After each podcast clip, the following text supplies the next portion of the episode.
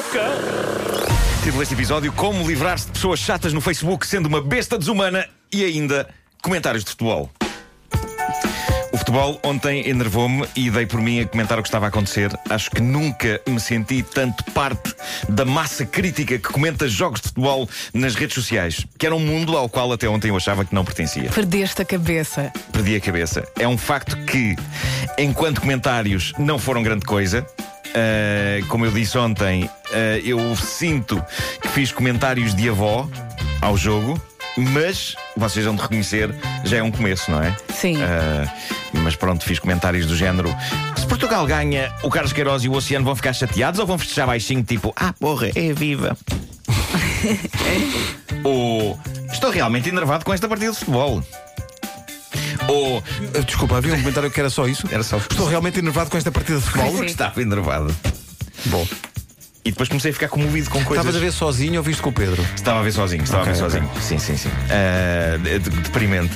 Sozinho a fazer. É nada. E... E... Eu gosto de ser bola. Mas olha, quando foi golo, gritaste golo? Uh, não, não, gritei para dentro. Gritei para dentro. Uh, eu estou a trabalhar num argumento de, de, de cinema, de longa-metragem, e então confesso que estava a ver o jogo e a escrever ao mesmo tempo com, com isto no colo. Uh, mas eu consigo bifurcar uh, o, o, cérebro. Tu okay. bifurcas? Bifurco, eu bifurco forte. Bifurcas forte. eu bifurco forte. Sim, sim, sim. Só que é isso, uh, eu já tomei, mas... uma vez tomei isso, estava mal da barriga e tomei o bifurco forte. Era isso ou imóvel. Pois é. E digo uma coisa, eu bifurco é forte. É, é muito ótimo. bom. E, e, restabelece a flora intestinal. É, e em caso, bom, em caso de persistência dos sintomas, eu... consulta o seu médico claro, ou farmacêutico. Claro, claro. Uh, mas pronto, depois comecei a ficar comovido porque o, o Fernando Santos e o Carlos Queiroz pareciam que se iam zangar, mas depois abraçaram-se. Depois abraçaram-se. Depois, depois, depois fiquei comovido porque havia um jogador iraniano a chorar agarrado ao peito do Pep. Uh, e pronto, e eu valendo no meu Facebook que disse: para ser um comentário de avó, só faltava a mesma frase: não gosto quando são ruins uns para os outros. Foi por muito pouco, por muito pouco que eu não disse isso, devo dizer. Fica para sábado. Bom, uh, ontem.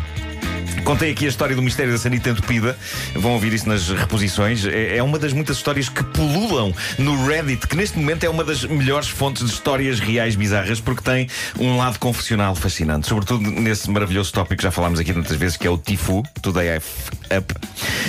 Hoje bem me lixei. Uh, o tópico onde pessoas narram coisas humilhantes que lhes aconteceram. Esta que aqui tenho é, é, ótima e é contada por um tipo que começou a receber mensagens no Facebook Messenger de uma rapariga que tinha o mesmo apelido que ele.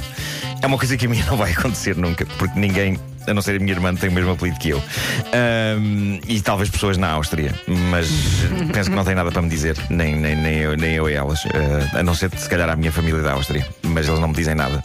Bom, uh, bom, eles não tinham, na verdade, este rapaz e esta rapariga não tinham qualquer relação de parentesco e ele também não estava com paciência para conversetas. Ela, no entanto, era bastante insistente e, diz ele, respondi-lhe da maneira como qualquer outra pessoa desinteressada responderia, com respostas curtas e vagas. Ele mostra alguns exemplos do género: Ela, que tal está a ser o teu dia? Estás a trabalhar? Ele, sim. Ela, tens planos para o fim de semana? Ele, deve estar ocupado. Ela, temos o mesmo apelido, devíamos conhecer-nos. Ele, haha. Ele diz que era isto todos os dias, mas mesmo todos os dias.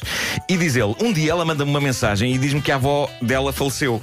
Ora, eu posso ser uma besta, mas tenho coração. Por isso, dei-lhe as minhas condolências, falámos um bocadinho e a Sandy informa-me que a avó, na verdade, tinha morrido há dois anos. Nunca perceberei porque raio decidiu ela contar-me isto, mas daí a pouco ela dá-me notícias ainda mais bombásticas. A família ia ter uma reunião com uma médium para comunicar com a avó. Ah. Bingo, aí estava a minha oportunidade. Então o que é que ele fez? Ele disse à rapariga que ele próprio era médium e que podia descobrir como estava a avó dela. Ah. Diz ele. A questão que se coloca, serei eu mesmo um médium? Claro que não. Seria isto uma coisa horrível o que eu ia fazer? Sim. Por que raio fiz? Não faço ideia. Mas foi Essa uma aventura. Essa é a minha questão. Por que raio é, é, é, recordamos que é um tipo que se quer livrar desta pessoa claro. sem parar de o importunar. Bom, a primeira coisa que ele fez foi descobrir o obituário da avó dela na internet. Por isso ele sabia a data exata da morte da senhora. E diz ele: é claro que eu não podia dizer-lhe de caras a data, tinha de dar uma volta maior. Portanto, disse-lhe uma coisa do género: a tua avó deve ter passado para o outro lado no momento em que as folhas mudam para tons mais brilhantes de laranja. Ele diz que deu poesia a tudo. E diz ele: Depois consegui com êxito adivinhar a flor favorita da avó dela. Mas, Marco, isto, isto ainda por Facebook Messenger? Facebook Messenger sempre. Uh, consegui adivinhar a, a flor favorita da avó dela, eram rosas amarelas. Sim, consegui, também não é difícil. Consegui também adivinhar que a avó lhe tricotava frequentemente luvas que lhe oferecia no Natal, é uma coisa bastante comum entre avós. E adivinhei também que a avó tinha uma coleção de porcelana chinesa com flores. Típico material da avó. Isto é tudo coisas que ele lançou a calhas. A ver se pegava e pegou. Acontece que a Sandy estava 100% convencida de que eu conseguia saber coisas da avó e comunicar com o espírito da senhora. A Sandy fazia-me perguntas e com a breca, vá-se lá saber como, eu conseguia responder aparentemente à maioria das, das perguntas. E quando não conseguia, eu era bastante esperto e matreiro, tipo isto. Sandy, o que é que ela me deu no Natal em 2009? Eu, hum, luvas, luvas feitas à mão. Sandy, oh meu Deus, ela deu-me um cascol feito à mão, tu estás mesmo a falar com ela. eu, eu, pois estou. Ah, sim, seco também, não é? Para não dar aquela. Claro. É então que se dá aqui uma reviravolta. Diz ele, ela estava absolutamente convencida, mas de repente, do nada, ela diz-me que a mãe dela estava a assistir a todas estas conversas online e que a mãe era a mãe e não ela quem fazia a maior parte das perguntas. Opa, opa, decidi que este era o momento ideal para me pirar desta conversa e nunca mais voltar. Pá, a volta gigante que ele dá para não ser importunado pela rapariga, será que não funcionava só não lhe responder? Bloquear a jovem. Epá, diz ele, cometi o erro de ser honesto e disse: Haha, estava só a brincar sobre isto de ser médium. Mas a Sandy respondeu: A minha mãe está muito chateada.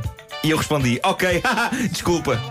E a vida seguiu o seu rumo, ela parou de lhe mandar mensagens, passaram dias, passou uma semana e pronto. E diz ele, a dada altura, até ao dia em que eu vejo a Sandy no supermercado.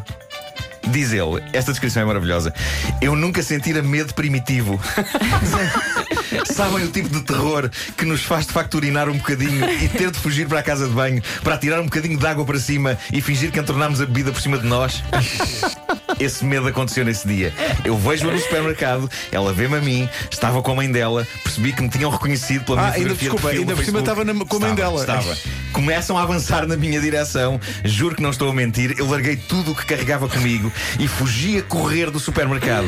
E o que aconteceu a seguir foi fenomenal. Basicamente, mãe e filha, ele meteu-se no carro dele, arrancou, mãe e filha metem-se no carro delas e, como num filme de ação, metem prega fundo e iniciam uma perseguição ao carro dele. Onde é que isto se afasta do tipo de coisa que acontece num filme? No respeito pelos semáforos. Um sinal ficou vermelho e ele, praticamente urinado de terror, parou no semáforo. E elas pararam ao lado dele. E diz ele que elas insultaram-no de tudo quanto havia aos gritos. Solução que ele arranjou: não olhar, pôr a música muito alta e meter uns óculos escuros. Está feito. Criou o seu escudo. Cobarde de um raio. É o equivalente a fingir de morto, não é? Ele termina dizendo: o sinal ficou verde e nunca mais as vi desde esse dia. É provável que eu nunca mais tenha visto porque nunca mais saiu de casa, possivelmente. Está em posição fetal num canto da sala, cheio de medo. Por isso, epá, cuidado com a maneira como se livram de pessoas no Facebook. Eu acho que é sempre melhor, epá, não vos interessa falar com aquela pessoa, mas não respondam. Ah, bloqueio e pronto, siga. É, pá, que maravilha de história.